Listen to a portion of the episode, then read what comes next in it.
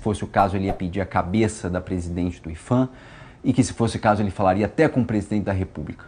Mas que ele não admitiria ser pego de surpresa e, claro, não admitiria que houvesse uma decisão contrária à sua, ao seu interesse.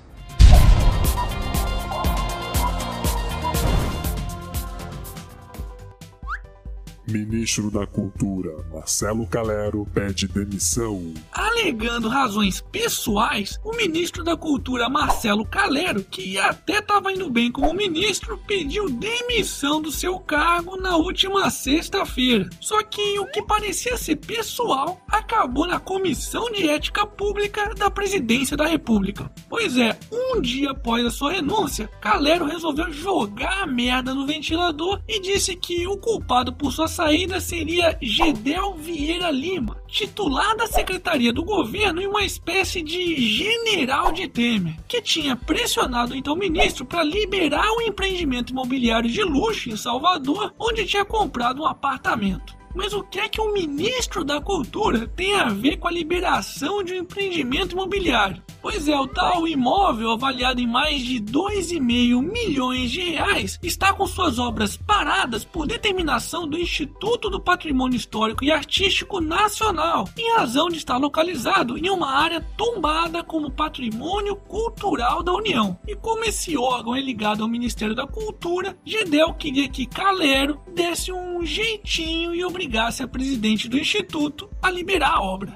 Aliás, parece que o jeitinho desse porco já vem desde os tempos de escola, onde Gedel era conhecido como suíno e queria se juntar ao grupo de Renato Russo, seu desafeto, apenas para ver se garantia boas notas. E aí, Temer, vai demorar quanto tempo para tomar uma atitude, hein? Pois a acusação é bem grave. E por falar em jeitinho, Juiz suspeita de médico de garotinho e manda peritos do Ministério Público avaliarem ex-governador. Suspeitando da idoneidade do médico que cuida do ex-governador Antônio Garotinho, um juiz de Campos ordenou que uma equipe de peritos do Ministério Público do Rio fosse nesse sábado avaliar o estado de saúde do garotinho chorão. Só para vocês terem uma ideia, o juiz afirma que o tal médico teria conseguido o atual cargo por indicação política, ou seja, sem concurso público e, coincidentemente, justamente na época em que Garotinho era governador do estado do Rio de Janeiro. Ai meu, mas isso é só coincidência, porra!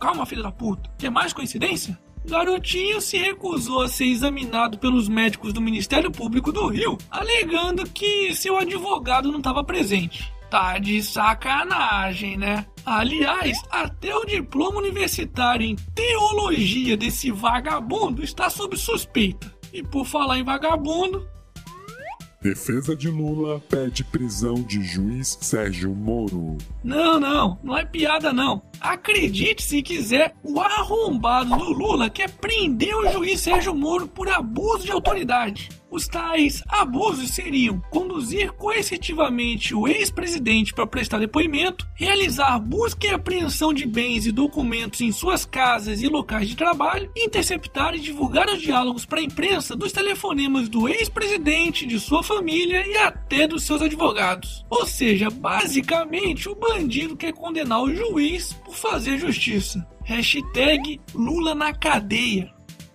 Momento. E aí, já comprou seu otarinho? Então faça que nem a Marina, que mandou uma foto do otarinho passeando na Polícia Federal na República de Curitiba.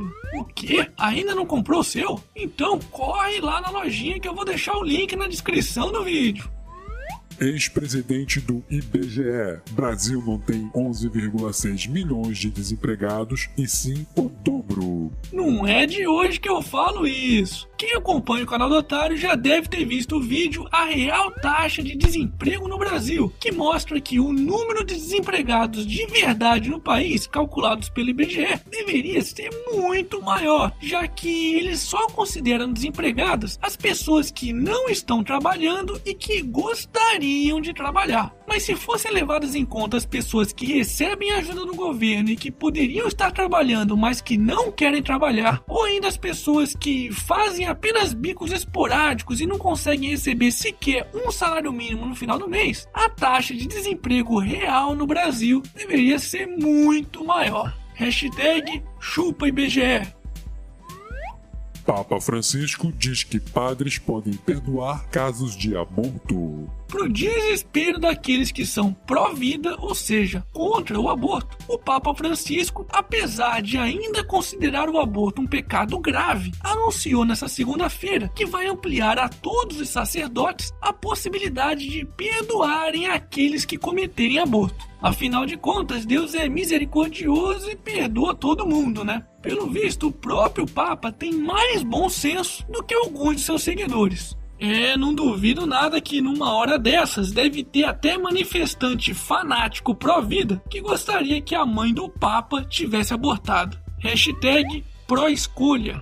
E para finalizarmos essa edição, Fábio Júnior se casa pela sétima vez nesta segunda-feira. É mesmo, é. Tô investindo nessa história. Foda-se. E esse foi mais um Otário News com as principais notícias do dia. E aí, curtiu? Então se inscreve aí nessa bagaça e arregaça esse like. Ah, e não se esqueça de dar aquele apoio financeiro, porque aqui não tem jeitinho com o ministro para manter o canal do Otário vivo não. E amanhã, talvez, tem mais.